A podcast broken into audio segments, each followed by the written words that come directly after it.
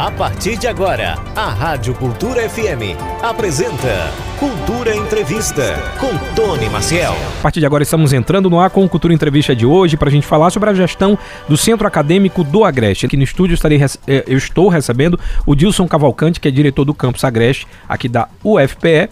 Primeiro, enfim, né? Quatro meses que a gente está tentando essa entrevista. Queria agradecer a sua participação aqui na Rádio Cultura. Seja bem-vindo e boa tarde. Primeiramente, agradecer o convite aí do Abelardo, da Rádio Cultura. Todo Marcel, a gente é ouvinte e fã também do trabalho que vocês fazem aqui na Rádio Cultura. E primeiro dar uma boa tarde a todos os ouvintes né, dessa importante, desse importante veículo de comunicação.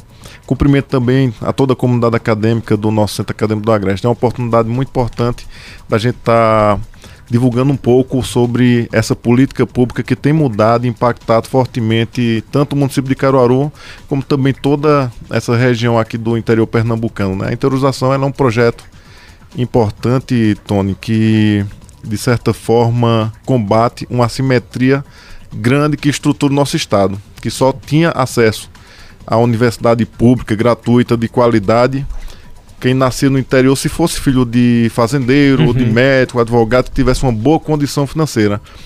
Então a gente tem toda essa história da Universidade Federal de Pernambuco com mais de 70 anos, mais de frente para o mar e costa para o interior. Então é uma política pública que deu certo no Brasil todo, né? Então é importante a gente também ressaltar que é, o projeto político que visa o desenvolvimento de uma nação a partir da ampliação, da expansão do seu sistema universitário federal é também uma política acertadíssima. Né? A gente tem aqui em Caruaru hoje esse fruto da expansão, da interiorização, que já tem marcas profundas que a gente pode ir comentando aqui ao longo do programa, viu? Então um abraço a todos. Aliás, eu queria já que você dissesse para o nosso ouvinte e internauta de casa, quando foi começou a sua gestão e até quando vai, né? Sim, sim, sim, claro.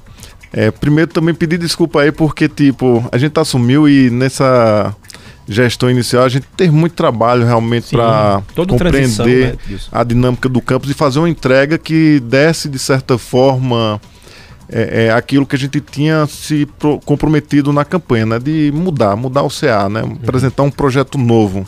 A gente reconhece tudo que foi construído a partir das gestões anteriores, mas a gente tinha um projeto de mudança e esse projeto de mudança precisava é, é, de uma atenção especial. Por isso, assim, eu peço desculpas esses quatro meses, mas diga a vocês que foi a primeira rádio também que a gente está vendo, foi o uhum. compromisso que a gente fez com vocês. E a gente assumiu no dia 14 de outubro, é um mandato de, de quatro anos. E nesses quatro anos a gente pretende se aproximar cada vez mais da nossa comunidade local, né, Caruaru, das instituições. Já começamos, porque, tipo, não somos um campus isolado, né? a gente é um campo que tem que fazer parte integrativa muito, sabe, da vivência, do pensamento da cidade para impactar o desenvolvimento com transferência de conhecimento, de tecnologia, de inovação, para que o nosso entorno e principalmente a cidade de Caruaru consiga ter esse desenvolvimento através dessa desse forte capital intelectual técnico científico que tem a Universidade Federal de Pernambuco e particularmente aqui o campus acadêmico do Agreste. Então são quatro anos focado nisso, sabe, Tony, de aproximar a universidade das pessoas e aproximar também é, as pessoas da universidade. Isso. Então a gente vai estar tá mais dialogando com as instituições, mas a gente também está convidando, e você está convidado também, a gente tem um curso de comunicação extraordinário lá. Então é muito importante que vocês também possam estar nos visitando e conhecendo um pouco dessa instituição que tem feito a diferença aqui na região. Eu acho muito importante quando a gente fala sobre conhecimento, né? E gente, durante o programa, inclusive, vai, vai falar que tem livros uh, que eu, eu, sempre digo que o maior ato heróico de alguém que nasce numa condição, eu digo humilde para não dizer socialmente uh, desprivilegiada, é o conhecimento. Ou ele ascende dessa forma, ou muito dificilmente ele vai conseguir mudar dessa pirâmide, né, que não deveria existir, mas infelizmente o país e o mundo, uh, mas principalmente o país tem uma desigualdade muito grande. E eu queria saber se nesse mapeamento também é levado em consideração características da cidade. Caruaru tem uma característica de ser um polo, né? Um polo de confecção, é o polo das feiras e agora também um polo estudantil. Eu queria saber como é feito esse planejamento, levando em consideração esse desenho diferente da cidade. Perfeito. Uma pergunta que mostra a questão da vocação, né? O sentido de vir para cá inicialmente e do fato dos primeiros cursos que compõem esse campus justamente é para dar conta dessa complexidade, dessa conjuntura que é muito particular de Caruaru, né? Que é um polo, além de confecção muito forte, moveleiro também, com uhum. outras indústrias. Por isso que a gente tem curso de economia, de administração, de design, com três saídas, que é muito interessante, né? O nosso estudante de design ele pode ter uma formação mais voltada para o gráfico, para o produto ou para a moda, né? Essas três coisas dialogam também com a vocação é empreendedora daqui da, da, da, cidade de Caruaru. Engenharia também com essa pegada civil e ambiental, Sim. engenharia de produção, porque tem muita indústria aqui que pode se beneficiar desses projetos e processos que são construídos lá. Os nossos estudantes rapidamente conseguem ter estágio, ter emprego nas indústrias aqui da região. Na Moura, por exemplo, tem muito aluno na Moura. Uhum. Então, assim, tem que ter essa vocação, esse diálogo e, e, foi inicialmente com poucos cursos, a gente já ampliou a quantidade de cursos e precisamos pensar agora os próximos 18 anos, porque a gente está fazendo esse ano 18 anos de é, instalação do, do campus acadêmico do Agreste e agora temos 18 anos para pensar para frente, né?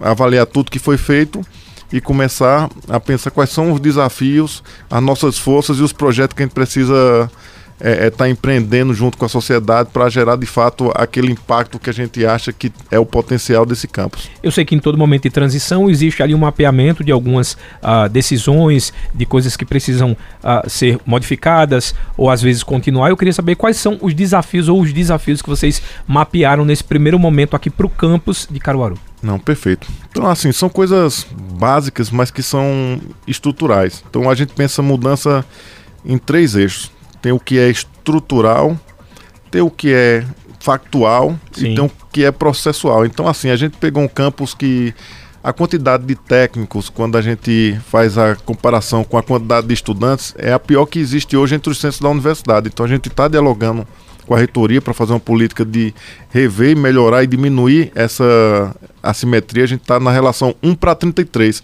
Um técnico para 33 estudantes. A média deveria ser 1 para 14. Então isso gera é, é, carga de trabalho excessiva, sabe, dificuldade de afastamentos para qualificação dos nossos servidores, afeta a qualidade de vida no trabalho.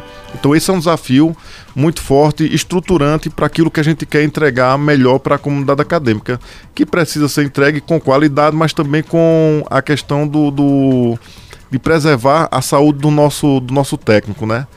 Do ponto de vista dos estudantes, a gente tinha e um diálogo muito forte com os estudantes que permitiu a gente identificar questões também estruturais. Por exemplo, uma política mais inclusiva do restaurante universitário. Então a gente tem uma comunidade de quase 5 mil estudantes. Então os estudantes de pós-graduação, que hoje são 500, a gente já tem 800 egressos de mestrado e doutorado, é um impacto grande esse número. Sim. E se você imaginar, até um dia desse você tem que ir para aí para fazer um mestrado e doutorado. Então você pode fazer um mestrado, doutorado aqui. E tipo, esse pessoal não tinha acesso ao é, restaurante universitário, mesmo sendo da faixa é, de, de assistência.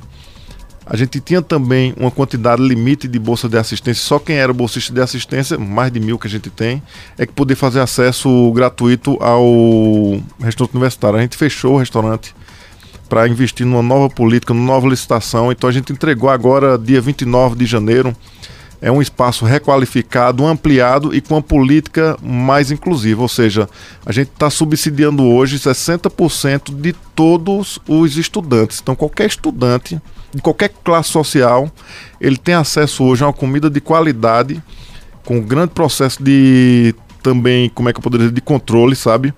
Mas com preço popular. Então, hoje, em torno de 4, 5 reais, sabe? Uhum. Então, para mim, a gente já no começo da gestão, por isso que eu faltei aqui, tá vendo? é, tava, já tava no, organizando Pois é, já no começo da gestão, a gente está entregando isso é, é muito importante. E para quem docentes... tá em casa talvez não, não, não tenha noção, porque como a gente falou desse desenho de Caruaru, muitos desses estudantes são de baixa renda, muito. né? Ou, ou tem alguma uh, dificuldade às vezes para se manter na própria cidade de Caruaru, que não está barato, aqui é aluguel e tudo mais. Então a alimentação faz toda a diferença nesse sentido, quando você tem um programa como esse que leva em consideração a condição estudantil. Tá Aliás, tá mundo de permanência, né? É, permanência estudantil, muito exatamente. importante. E tipo, a gente tem relato assim, tom de pessoal que disse, olha, a primeira vez que eu consegui almoçar no RU. Porque, tipo, a refeição ficava em torno de 13 reais. Uhum. E 13 reais já. É, se você eu, eu, eu, eu compro um lanche mais barato, entendeu? E engano a fome, sabe? Uhum. Então você tem uma refeição completa, balanceada, de qualidade a 5 reais, então tornou isso mais acessível para os nossos estudantes e é gratificante a gente ver os esforços é, dando esse resultado. Para os professores também a gente dialogar para fazer é, é, projetos que permitam os nossos professores desenvolver o seu potencial. Nós temos um corpo docente de mais de 300 professores de alta qualidade, professores com pós-graduação, muitos deles fora do Brasil ou em grande senso de excelência aqui no Brasil. E isso tudo a gente precisa criar uma estrutura que permita ele desenvolver esse potencial no ensino, na pesquisa, na extensão, na inovação. Somos hoje um dos poucos campos do interior, eu acho que é um dos maiores do Brasil, mas que é full, sabe? A gente faz ensino, pesquisa, extensão e inovação. Então, cada vez mais agora fortalecer essa estrutura para entregar o melhor possível para a nossa população. Eu queria que falasse um pouco sobre os cursos que estão disponíveis aqui no campo, ah, no campus Agreste. Eu vou começar falando assim com o nosso linguajar do interior. Tem uma carrada de cursos para todos os gostos, sabe? então, tipo, a gente está hoje organizado, a gente tem 33 blocos, né? é uma área grande, né, do ponto de vista territorial. E hoje a gente é organizado em núcleos. Então temos seis núcleos de áreas diferentes. E nesses seis núcleos a gente tem 14 cursos funcionando de graduação. graduação. Só de graduação. Então a gente tem, por exemplo, o núcleo de formação docente, que tem as licenciaturas em Química, Física, Matemática, licenciatura intercultural indígena, importantíssimo, entendeu? O, o papel social e de política afirmativa desse curso. E também temos o curso de pedagogia. Então são cursos de extrema qualidade, então a maior parte dos professores fazem pesquisa também, isso é bom para a formação do estudante, é uma possibilidade também de conseguir bolsa de iniciação científica. A gente tem o, o NG, né, que é o Núcleo de Gestão, que tem os cursos de Economia e Administração. Hum. Então, se você aí que está pensando em ser economista e administrador, vem-se embora. Os cursos aqui são top. Temos o, o Núcleo de Design e Comunicação, que tem um curso de Design e, e Comunicação Social. O NT, que é o Núcleo de Tecnologia, que tem os cursos de Engenharia Civil Engenharia, e engenharia de Produção. O nosso civil é civil ambiental. É interessante o foco.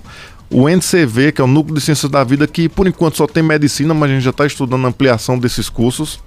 E temos o Unicem, que esse é um, o curso, o núcleo mais jovem, que tem um bacharelado interdisciplinar, isso é um modelo novo de organização, que você tem uma base comum de disciplinas uhum. e depois você faz uma complementação e você pode sair com três cursos, né? O bacharelado em Ciências Exatas da Natureza, não é?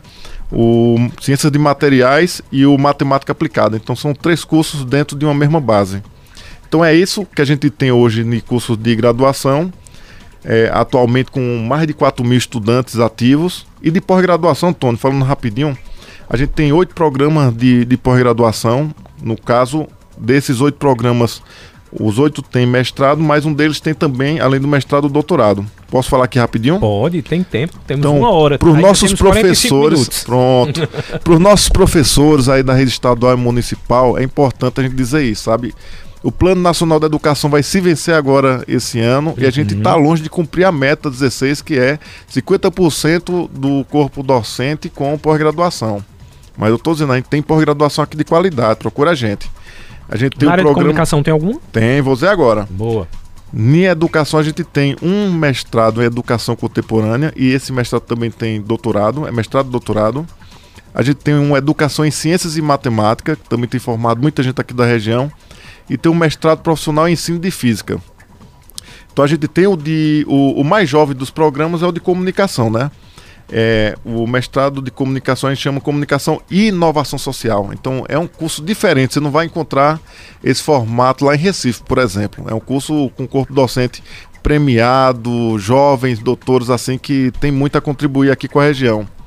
Tem o mestrado profissional em ensino de física, como eu falei, o programa de pós-graduação em gestão, inovação e consumo, que é mais vinculado a esse núcleo de gestão, né, administração e economia. Os professores se juntam uhum. e fizeram esse programa.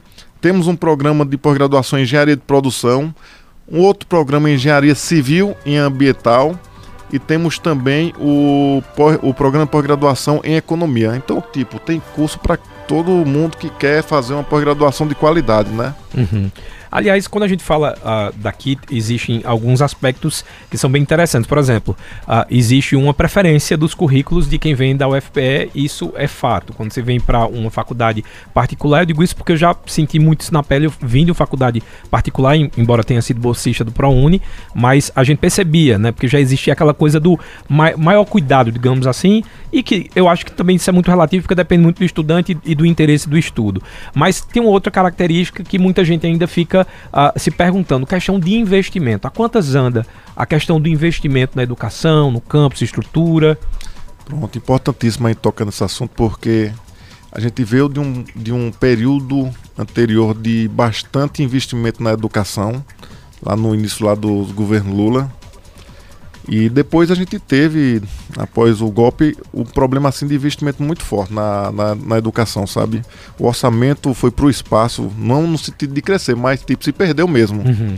Então a gente teve só na Universidade Federal de Pernambuco um corte de mais de 50 milhões que afeta na infraestrutura básica, sabe? Afeta na questão das bolsas que a gente consegue ofertar, afeta a questão do nosso material é, é, imobiliário, sabe, que vai sendo desgastado e a gente não consegue trocar porque o recurso de capital é muito limitado nesse sentido. Uhum. Então ainda estamos sofrendo esses cortes que foram profundos no governo anterior, mas com sinalização positiva, sabe?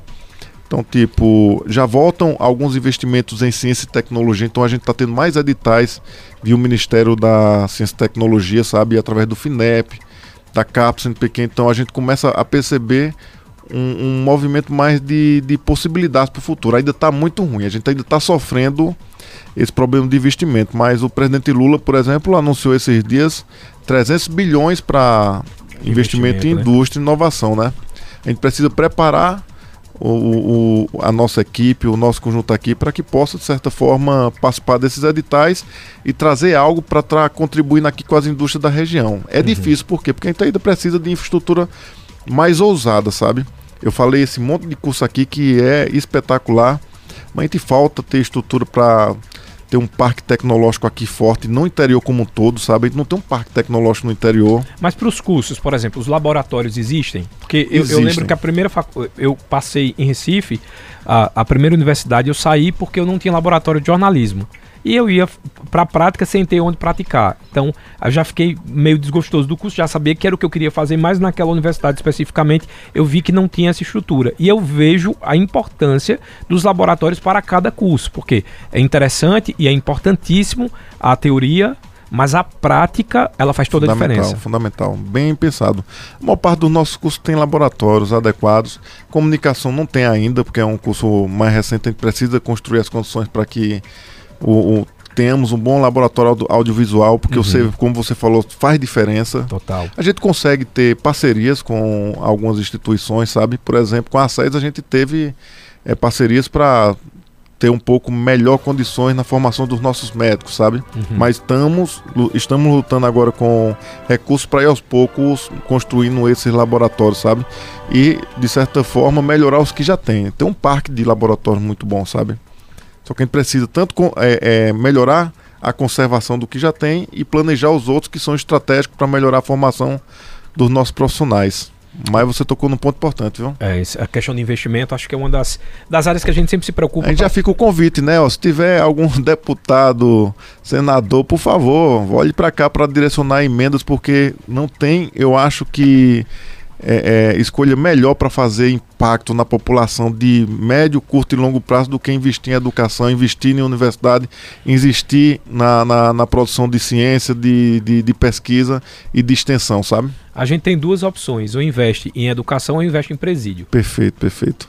Né? Infelizmente, se a gente for levar em consideração aquilo que a gente falou, e que inclusive tem um livro aqui, eu vou mostrar daqui a pouco para o pessoal de casa, que fala um pouco sobre isso, sobre essa mudança é, de vida para quem vem do interior, para quem vem do, da zona rural, para quem não tem as mesmas possibilidades e condições que deveria ser igualitária para todas as pessoas, mas que tem algumas defasagens porque a própria condição social o colocou nesse lugar.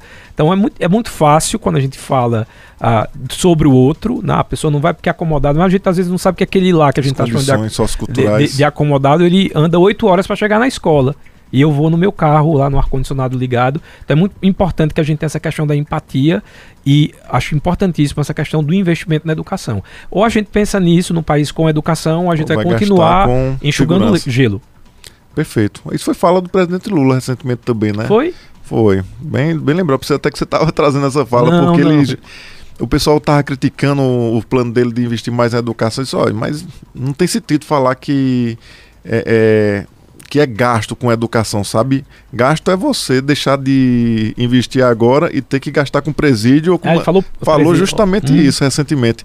Então isso é a visão de concepção, sabe? Concepção que percebe a educação como um eixo estruturante de uma sociedade com mais equidade, com mais qualidade, com mais ciência, com mais tecnologia, para resolver os problemas que ao longo do tempo vão sendo acumulados, sabe? O que é que a sua gestão pretende realizar durante esse período até 2027, não é isso que vai a gestão? Sim, até 2027, rapaz, é tanta coisa.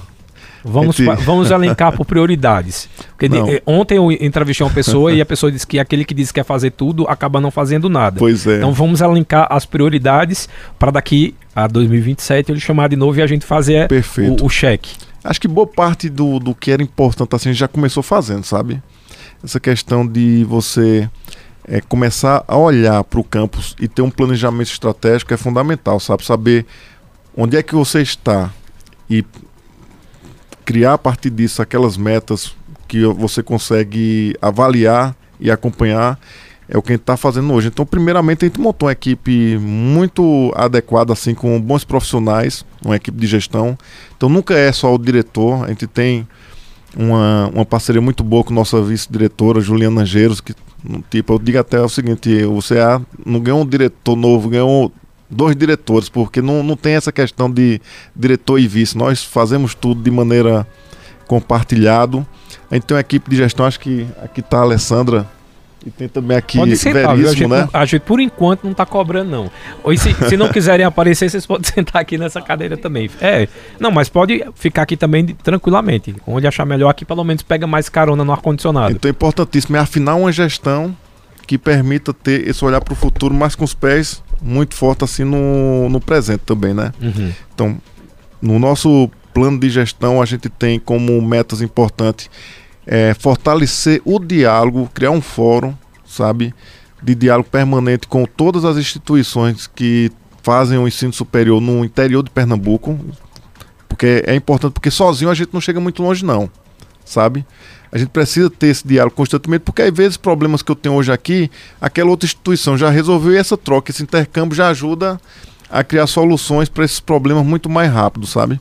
Então vamos investir nisso no diálogo com as outras instituições que fazem a mesma coisa que nós, para poder ter um projeto que fortaleça a interiorização como um todo, sabe, Tony? A gente pensa também hoje na questão da internacionalização. Está aqui um dos nossos parceiros que vão ajudar muito a gente nessa questão de construir um sistema sólido de internacionalização, porque isso gera é, é, conhecimento, gera oportunidade para os nossos estudantes, para a comunidade acadêmica, sabe?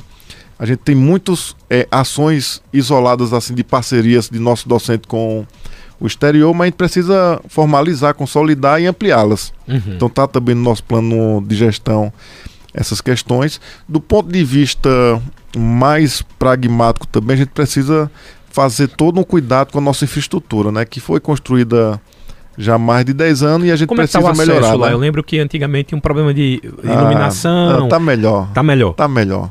A gente tava realmente, quando a gente assumiu, tava, chegava lá, chega, dava medo nas pessoas. A gente recebeu alguns é eventos internacionais. Creme, creme crack que a gente ama. Pois é, pois é.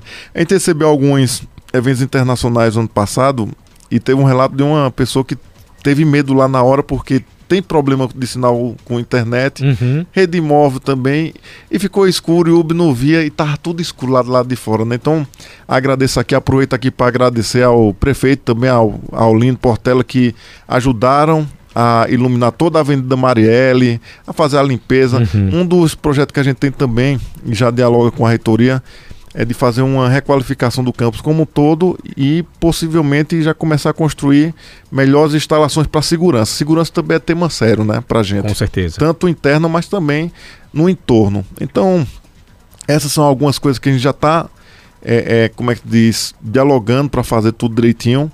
A ampliação do nosso quadro técnico é uma coisa que a Alessandra, como coordenadora administrativa, está todo dia correndo atrás para que a gente possa diminuir essa assimetria que tem penalizado muito a qualidade de vida dos nossos técnicos. A gente tem as empresas júnior do nosso campus, é, é fortalecer para que elas consigam ter as condições de tanto gerar experiências e produtos que possam ter é, é, impacto também na, na, na, contratação de outras empresas externas, sabe? Uhum. A gente tem também um centro de inovação, foi um projeto que eu tenho muito orgulho de ter participado numa seleção nacional, num edital nacional, a gente conseguiu tirar a segunda melhor proposta, né? Nossa proposta aqui teve o segundo melhor resultado e a gente está com recurso para implementar o centro de inovação do Agreste. Então é dar condições para que essas conquistas se tornem de fato é, é, como é que diz, ações importantes para impactar o nosso centro, para que nós tenha mais qualidade, tenha mais é, opções de enriquecer a sua formação e que a gente também tenha mais possibilidade de dialogar com a sociedade. Então, isso também é uma meta fundamental, uhum. é tirar a gente do isolacionismo. Então, primeiro, porque para muitos o nosso campus está lá distante, isolado, e muitas vezes as dificuldades que a gente tinha ficava a gente cada um no seu gabinete fazendo pesquisa. Então, a gente quer mexer com essa cultura para que a gente dialogue com a comunidade, sabe, com a sociedade, com as uhum. prefeituras. A gente tem recebido prefeito é, quase é, é, quase toda semana, né? Prefeitos, deputados discutindo, porque começaram a enxergar o potencial que esse campus tem para gerar soluções também para os municípios, sabe, Tony? Eu vou dar um depoimento aqui que eu tenho alguns amigos que estavam fazendo o último período do curso de medicina quando estourou a pandemia. E eles foram convocados, ainda estavam estudando, eles foram convocados para dar um auxílio. E assim, isso mostra o quanto eles se garantiam com o que eles tinham aprendido na faculdade, já que eles não estavam formados ainda. Então é, é, muito importante a gente ver, e por isso que a gente sempre fala da questão da, da gente ter aqui em Caruaru a gente sempre teve uma política muito do aprender na, na prática, do autodidata, mas a importância da academia também na vida para o desenvolvimento, porque também a gente fala da palavra crescimento. O crescimento ele pode ser desordenado. Então é muito bom que seja linkado com esse desenvolvimento. Então, quando eu soube da, dessa informação, muitos com medo, até porque na pandemia todo mundo estava com medo, ninguém sabia o que era, e eles dizem: "Não, mas a gente está preparado com o que a gente aprendeu aqui, a gente vai aprender mais, obviamente nas unidades que a gente vai acompanhar, mas vamos vamos ser soldados". E eu achei isso muito importante, queria inclusive abraçar os meus amigos que estavam estudando medicina nesse período lá e que foram muito corajosos. Eu lembro que um inclusive, alugou uma casa que não podia voltar para a casa dos família, pais né? porque iria trabalhar. Então, assim, é, parabenizar, parabenizar os estudantes pelo esforço e a, a, a instituição também. Me arrepiei todinho agora, viu? Porque eu lembrei muito fortemente que tá todo mundo com medo disso, né? Mas é, é, o pessoal da medicina fez um trabalho importantíssimo. A gente também conseguiu fazer outros projetos de, de produzir álcool. A gente conseguiu. Teve um momento que se tornou escasso álcool em todo canto, na, na nas casas de saúde, nos asilos, em todo canto. A gente conseguiu fazer projeto aqui, conseguiu álcool bruto de usina, é, fizemos a, a transformação de álcool 70, distribuímos um monte de material, conseguimos fazer também face shields com, com impressora 3D. Então, muitas cidades aqui do interior a gente conseguiu levar, sempre levando essa questão primeiro, né, de impactar o, o município com, com menores é, IDH e com dificuldade de acesso a esses insumos que naquele momento estava escasso e o pessoal estava realmente precisando. Então, assim, na medicina, no nosso curso de medicina, que é um dos melhores do Nordeste, viu? Não é o de Recife, não, é o daqui. Uhum. Tenho muito orgulho disso. A gente tem ainda um potencial muito grande a explorar, sabe? Então, temos bons profissionais, temos projetos grandes sendo é, é, formalizados agora, então a gente está levando o conhecimento aqui agora por um. A gente fez um assinatura de termo de cooperação com o Ministério da, da Saúde, um projeto aí de mais de, de 20 milhões, que é para levar tecnologia, levar é, um projeto de ativação de atores é, sociais na saúde para diversos municípios do Brasil, onde nessa onda de interiorização criaram cursos de medicina. Então a gente vai ter é, professores e estudantes nossos indo da formação é, é, em todos os estados, sabe, que tiveram esses cursos na, no, do período de expansão. Então a gente percebe a importância que pode ter e que ainda a gente precisa investir para que esse potencial consiga fazer muito mais, sabe, Tony? Então, laboratório bem equipado, sabe? A gente tem uma unidade de saúde que a gente está dialogando continuamente com o município, sabe? Com o Ministério também da Saúde, para ativar, tanto para dar conta da nossa comunidade acadêmica, que hoje, imagina, 5 mil pessoas o, o, a possibilidade de alguém adoecer e precisar do primeiro socorro é, é absurda, entendeu? Uhum. Então a gente precisa para ter uma segurança melhor para gente. Somente que a gente está recebendo aí um para cada um, né? É, desse jeito. E, e, parece que lá ainda é mais forte, né? É. Mas, e, e, tipo assim, para que possa também estar tá referenciada na, na, na atenção básica para que as comunidades da região consigam ter acesso também, né? O pessoal que está ali local. Então é isso que a gente quer, cada vez mais estar tá se aproximando do pessoal e contribuindo para melhorar a qualidade de vida do nosso povo. Eu tenho duas perguntas, como são temas que a gente vai ter que desenrolar um pouco mais, eu vou fazer o intervalo. Uh, antes, aí na volta do intervalo, eu trago as perguntas dos ouvintes, faço as duas perguntas. Mas a quantas anda eu sei que lá tem Ana Maria, que faz a cuida dos, dos animais. animais dos, sim, perfeito. Uh, do, eu queria saber a quantas anda, porque as, aqui é todo mundo simpatizante. Né? Eu e Wanda aqui somos simpatizantes da causa animal. E aí a gente toda instituição que é amiga do animal, empresa que é amiga do animal, a gente uh, chega junto. Então eu queria saber a quantas anda também, se existe uh, uh, parcerias. Eu queria saber realmente essa, esse programa de inclusão para os animais. Então, tá no nosso plano de gestão e a gente já fez ação nesse sentido, né? A gente já teve reunião com o pessoal para discutir a questão do nosso campus, porque realmente lá a gente precisa criar um espaço mais adequado, uhum. sabe? precisa ter uma campanha para castração, por exemplo, sabe? E, e, tudo isso a gente vai dialogando com Ana e com um conjunto de professores que, que tem é, levado, mesmo sem apoio e sem muita estrutura, essa causa que é muito importante também para a gente. Então, sintam-se convidados para ir lá também ajudar, viu? porque a gente precisa de ajuda, porque, ó, Ana Maria chega no carrinho dela comprando ração do bolso é. dela ou contando com a ajuda de alguns colegas. E a gente precisa também dialogar com o município para é, que é, é possível assista... parceria público-privada? Com certeza. Estamos atrás delas. Casas de ração aí que estiver ouvindo a gente, que quiser colaborar, por favor. É uma causa super nobre. Afinal, a nossa gestão está preocupada não só com as pessoas que acompanham é, é, o nosso campo, mas também com os seres vivos uhum. que precisam, de certa forma, serem respeitados, né? Uhum. Então a gente não tolera a questão de maltratos com animais e precisamos criar condições para ter melhor é, qualidade de vida nessa relação que tem entre o homem e, e o animal no nosso campus. Eu tinha deixado uma pergunta uh, no bloco anterior que era referente a estudos que apontam essa questão do apagão de profissionais da educação. Né? E a, a própria Secretaria da Educação falou sobre isso, sobre humanizar a questão da gestão com os professores e os profissionais. Eu queria saber se você também a, a, acredita nessa pesquisa e o que é feito para que a gente possa incentivar mais as pessoas a, a quererem, pelo menos, serem profissionais da educação. Não, perfeito. Primeiro, a gente está passando por uma crise que também tem a ver com essa mudança de era, né? Tipo, a formação que a gente recebeu quando é, é, era estudante, uhum. o nosso mundo, os desafios do nosso mundo que a gente estava confrontado é muito diferente do que essas crianças e jovens têm hoje na sociedade contemporânea.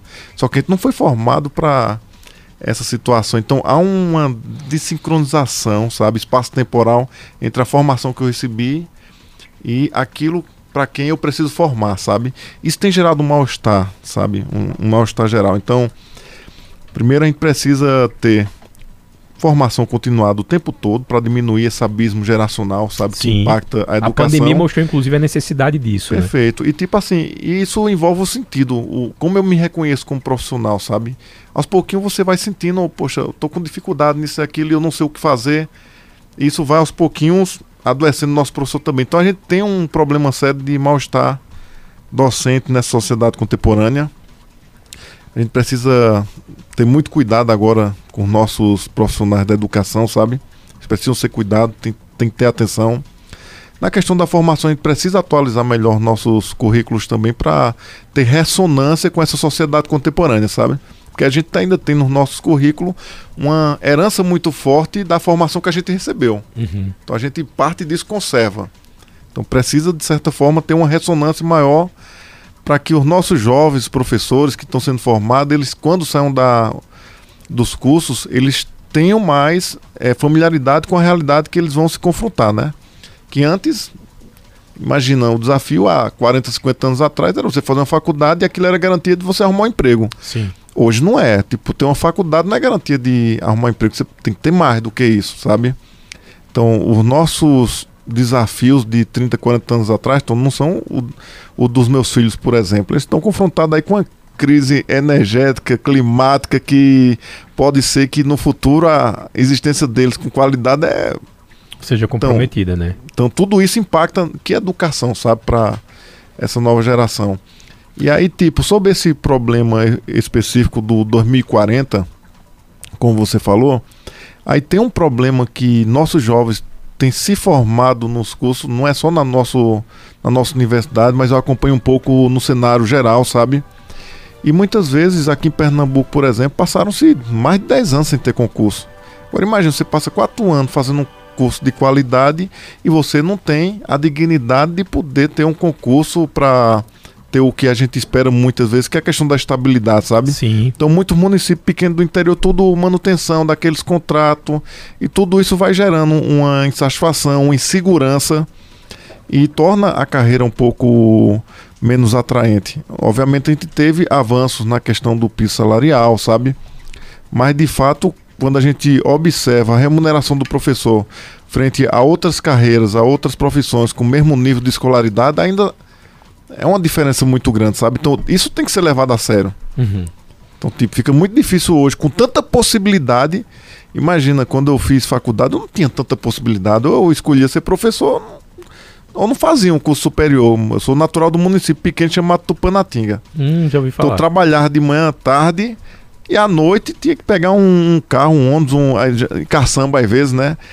Pra ir ter aula à noite na faculdade. Só tinha curso de professor. Então, não tem opção, mas hoje os jovens têm muita opção. Então, entre tantas opções, escolher professor precisa ter é, algo que atraia. E eu, quando eu falo atrair, não é só questão de, de ter um salário inicial bom. Tem que ter um bom plano de cargo, de carreira, entendeu? Tem que ter é, qualidade de vida no trabalho. Que não adianta Saúde você emocional ter, pois é, não adianta você ter uma ótima formação, um ótimo salário e a tua sala de aula, sabe, é, a tua infraestrutura básica não, não, não permite que você desenvolva o seu potencial como, como professor, sabe? Então são um conjunto de ações. Eu nunca consigo ver um problema grande com uma causa pequena ou com uma solução pequena. Não uhum. tem. É um conjunto, é um pacote, é uma questão complexa, mas que precisa ser levada a sério com brevidade, sabe? Porque 2040 está em cima, sabe? E não, é, eu não vejo só em educação, não, sabe? Sim, tem outras então, áreas. O próprio jornalismo também. A questão né? da, da, da, inteligência artificial, isso vai impactar fortemente. É um monte de, de profissões, sabe? Sim. A gente aí não consegue nem vislumbrar, mas no geral, eu já vejo assim alguns grandes que a gente chama os grandes players, né, que discutem tecnologia no futuro e sociedade, já anunciando que várias áreas realmente vão ficar obsoletas. E o que fazer para evitar que essa obsolescência de algumas áreas não gere também esses problemas dos profissionais que hoje estão se formando. Né? Então a gente tem que tanto estar tá, é, é, tentando coordenar nessa corda bamba, sabe? É uma tradição nas formações que a gente oferta nos cursos, mas também olhar para o futuro, sabe? Não tem como hoje a gente ser uma instituição, uma universidade ou uma escola sem pensar 30, 40 anos na frente, sabe? E a gente não tem esse costume de planejar olhando para frente. A gente não tem política pública nem a nível estadual, municipal, nem muito menos federal também, com esse é, com essa com esse horizonte ampliado, sabe? Uhum. É muitas vezes para tentar compensar um problema que já vem se arrastando há décadas, sabe? Então, quando a gente ganha aqui uma conquistazinha, alguma coisa, mas ó, aquilo só repara o que já foi acumulado de muito tempo. E a gente não olha para o futuro, né? Então, o, a receita para você é, é, ter problema no futuro é não planejá-lo, é não antecipá-lo. O futuro é construído também, né? Ele não, ou ele acontece ou ele é construído. Isso. Na educação, nesses ambientes que a gente está vendo hoje mais institucionais que tem a ver com poder público, pouco é feito de prospecção do futuro, sabe? Então, tecnologia, vamos dizer, né? O Porto Digital está com um número bastante elevado já de formação ali de captação de, de, de, de profissionais na área de TI, de inovação, tecnologia, mas já se espera uma saturação nos próximos 10, 15, 20 anos, sabe? E em algum momento, se a gente não investir fortemente no interior para ter uma base de formação importante em ciência, tecnologia e inovação, daqui a 20 anos o Estado estagna. saturou lá em Recife e a gente estagnou aqui. Por quê? Porque não, não criou uma base sustentada para gerar o desenvolvimento é, é, após essa saturação. Uhum. É o que aconteceu agora com a economia, pelo menos, né? No Brasil, a gente estava estagnado e o crescimento econômico no Brasil veio pelo Nordeste. Porque foi criado, de certa forma, condições, investimentos em indústria, sabe? Que estruturaram essa possibilidade do Nordeste, em um determinado momento, ser um vetor de crescimento econômico, sabe? Então, o que é que a gente vai fazer agora? E eu chamo a atenção para os nossos políticos, né, para pensar, precisamos interiorizar urgentemente a política de parque industrial, a empresa brasileira de indústria e inovação, sabe? Porque senão, se fica tudo concentrado na região metropolitana, vai saturar e a gente não consegue gerar desenvolvimento de maneira descentralizada, sabe? Que hoje não tem como mais você pensar em desenvolvimento centralizando tudo em grandes centros. Uhum. Tem que haver isso, sabe? Então isso é importante e a gente está antenado nisso discutindo e pedindo a colaboração do, dos players da política para a gente poder criar essas condições, né? Deixa eu pegar as perguntas dos ouvintes. O Jean Gravações está dizendo: Tony, fui fazer uma apresentação lá com a banda de Pifa no Alvorada. Fiquei encantado lá, é grande demais. Parabéns, é, Deus abençoe a todos. E ele está dizendo que faz parte da família de educação. Como é o nome dele, perdão? O Jean Gravações. Ele é do da banda de Pifa no Alvorada. Rapaz, foi um negócio espetacular. Esses meninos são muito. É um, era bem jovenzinho, sabe? É, a banda todinha bem jovenzinha e danado lá no, no, no, nas, na, no, no, no, na Zabumba, sabe? Tudo. Não, foi. Muito obrigado aí, viu, pela colaboração de vocês. Isso tudo também eu preciso agora fazer um agradecimento público ao presidente da Fundação de Cultura, Erno Cavalcante, ao Urbano também, que tem articulado muito essa relação, essas parcerias com a Fundação. Agradeço muito porque a gente como é, o Bando fala, é interessante, não né? tem uma frasinha dele que eu vou trazer aqui, né? Ele diz que tem é, artista sem público e a gente tinha público sem artista. A gente está tentando fazer essa ponta, de levar um pouquinho dessa cultura lá para nossa comunidade acadêmica que tem gente de todo canto, né? De, de, de, de um monte de município. Então é bacana essa, essa troca aí, essa parceria, sabe? Então um é. abraço aí para ele e obrigado aí pela presença. Ô Tony, para quem não sabe, o pai do Jean Gravações Sim. foi o homenageado do pré-carnaval multicultural Exatamente. esse ano. O pai dele que é o mestre Vavá, fundador do Boi Surubim. Isso. Olha que Já coisa é, boa, né? É a cultura é. de família para família, de geração para geração, na verdade. Boi Surubim, é? Boi Surubim. Foi um homenageado do pré-carnaval, só no pré-carnavalesca. A Isso. homenagem o mais mestre Vavá. Deixa eu pedir aqui a, a, primeira pergunta por áudio, Wanda. É a Yane Carine, ela? Isso, vamos Yane. lá. Vamos para a pergunta. A Yane Carine. Boa tarde a todos e a todas. Eu me chamo Yane Carine. É, sou egressa da Universidade Federal de Pernambuco, do curso de Economia. E gostaria de antemão de, de parabenizar né, essa nova gestão de Dilson e de Juliana. Eu, como ex-aluna, participei por cinco anos ativamente da vida acadêmica e posso dizer que é uma gestão preocupada com as soluções, né? apesar dos grandes desafios que são inúmeros, mas a gente vê que é uma, uma gestão que está muito próxima a, aos estudantes, ao corpo técnico, aos professores. Isso é muito bom, né? porque é através da participação e da ouvida de, da, da, das pessoas que fazem parte, que vivem a universidade. Isso é muito importante. Eu gostaria também de fazer com que Dilson conversasse mais, para é, falasse mais para os ouvintes é, sobre a preocupação da universidade com a questão de saúde mental, com a questão, é, com essa preocupação mesmo do corpo é, é, discente e docente da universidade. Muito bom. Aliás, eu já vou juntar esse tema que a gente iniciou um pouquinho sobre saúde mental aqui com os profissionais, mas também eh, colocar uma pauta que está muito ligada à saúde mental, que é a questão da inclusão. Né? A gente tem visto a, a, a necessidade da inclusão das diferenças, né? que na verdade sempre foi assim, só que infelizmente o ser humano tem o péssimo hábito de achar que é melhor que o outro. Mas eu queria que você falasse sobre essa questão. Tem muita gente adoecida. Eu vi um vídeo agora é, na, numa padaria e, e eu fico imaginando como é que uma pessoa tem uma funcionária que tem um comportamento daquele, que vai para uma, uma, padaria dizer eu sou branca, como se a gente branco fosse superior a qualquer outra raça. Eu fico tão envergonhado como branco, uh, mas é, é, às vezes eu digo, Deus nem vai voltar mais, ele já vai para outro planeta, porque é mais fácil ir povo lá, do que ajeitar o daqui. Mas eu queria falar sobre inclusão, de uma forma geral, e sobre a política de saúde mental. Não, perfeito. Primeiro, um abraço para a Iana. Iana é uma querida de muito tempo que a gente conhece e milita, de certa forma, pelos movimentos sociais. E antes de falar sobre essa questão, me permita só pontuar uma questão claro. que é fundamental, sabe? Gente, essa universidade deu tão certo que boa parte hoje dos nossos egressos ou professores que fazem parte do quadro técnicos estão atuando na política, sabe? Estão atuando em cargos estratégicos para o Estado. Por exemplo, a gente tem três secretários estaduais.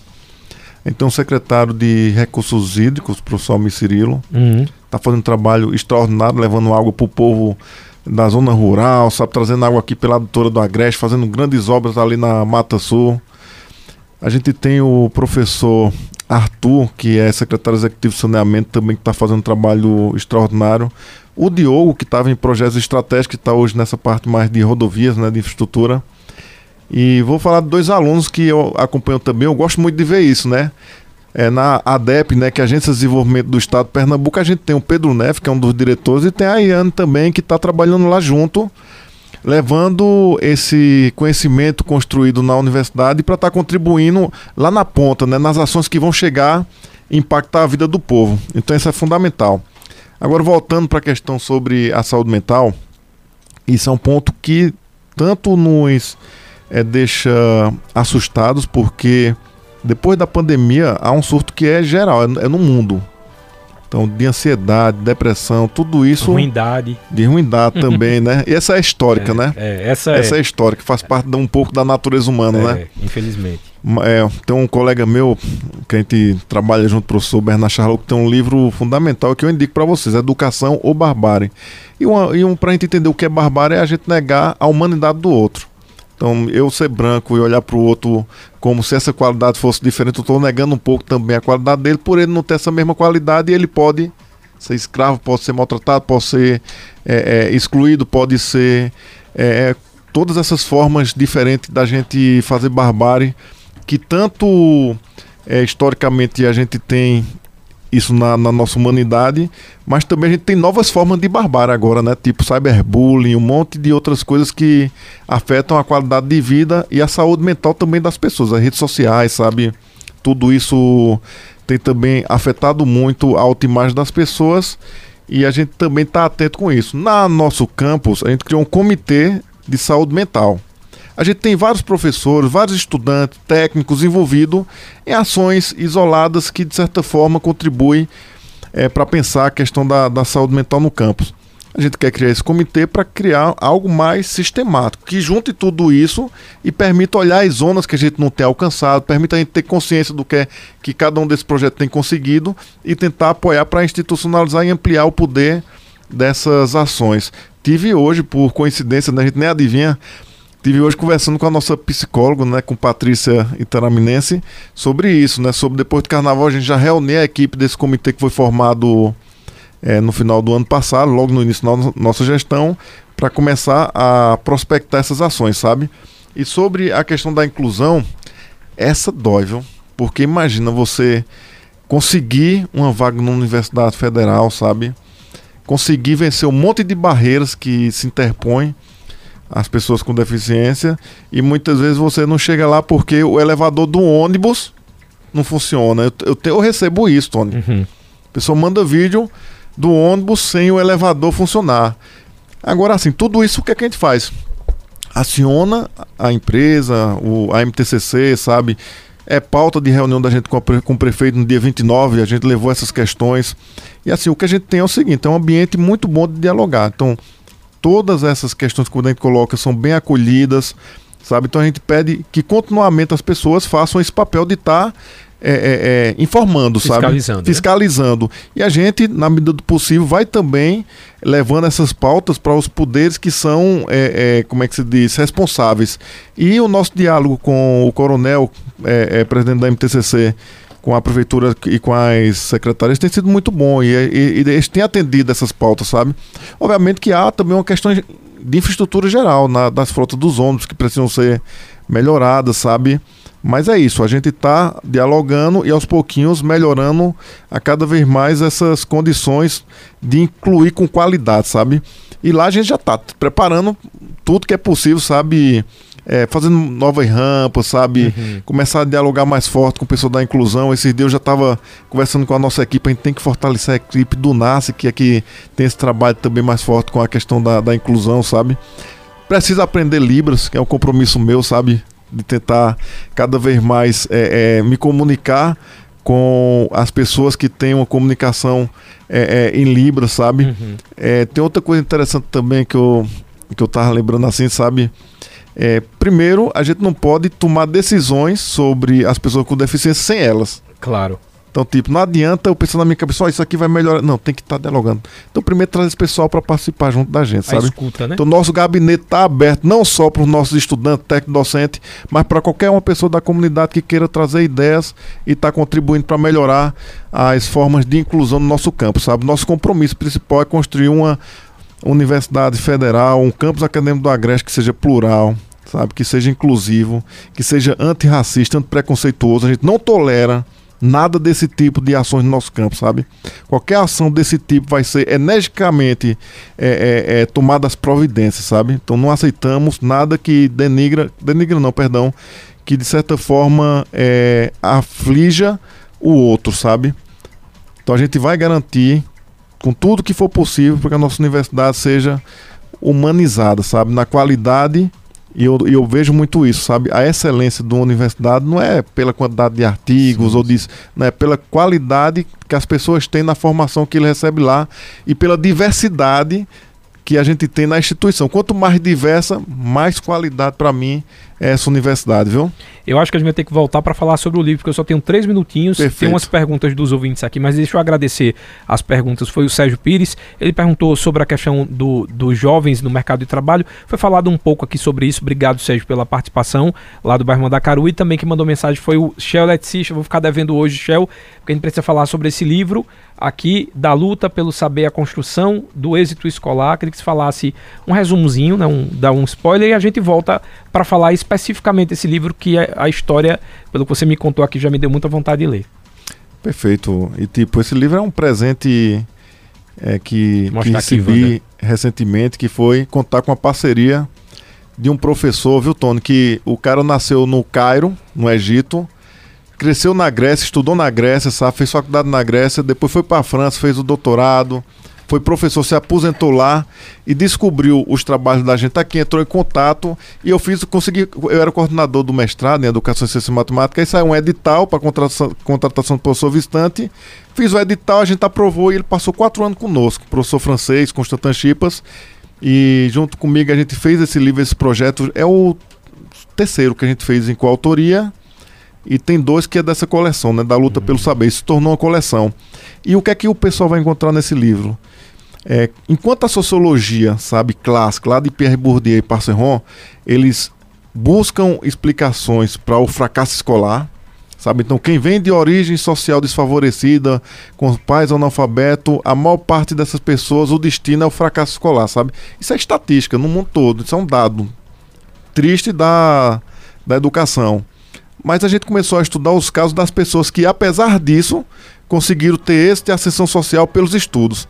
E aí são histórias impressionantes, sabe, de pessoas com pais semi-analfabetos que não têm o capital cultural como se chama na sociologia clássica, uhum. mas apesar disso conseguiram chegar a ter um mestrado, um doutorado, se tornar assim, sabe, é, é uma referência e ter, você falou uma coisa assim bem interessante no outro bloco, que foi a questão do, da ascensão, né? Uhum. O Brasil é um elevador social quebrado.